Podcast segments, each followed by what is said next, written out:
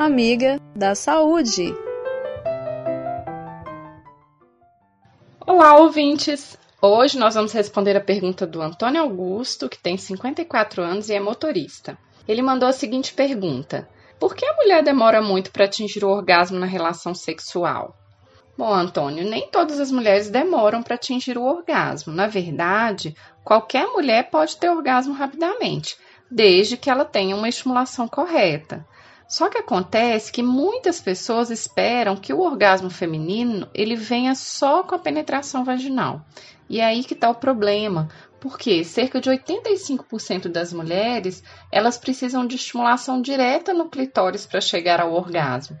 E essa estimulação ela pode ser feita manualmente, né, junto com a penetração, ou de qualquer outra forma, né, como no sexo oral ou com o uso de um vibrador.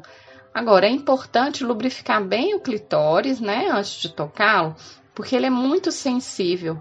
Ali naquela pontinha tem cerca de 8 mil terminações nervosas. E se ele estiver seco, então pode incomodar e até machucar. Por ele ser tão sensível, é importante que a mulher diga como que ela quer ser tocada, a melhor forma, né? E se ela quer mesmo receber esse estímulo no clitóris.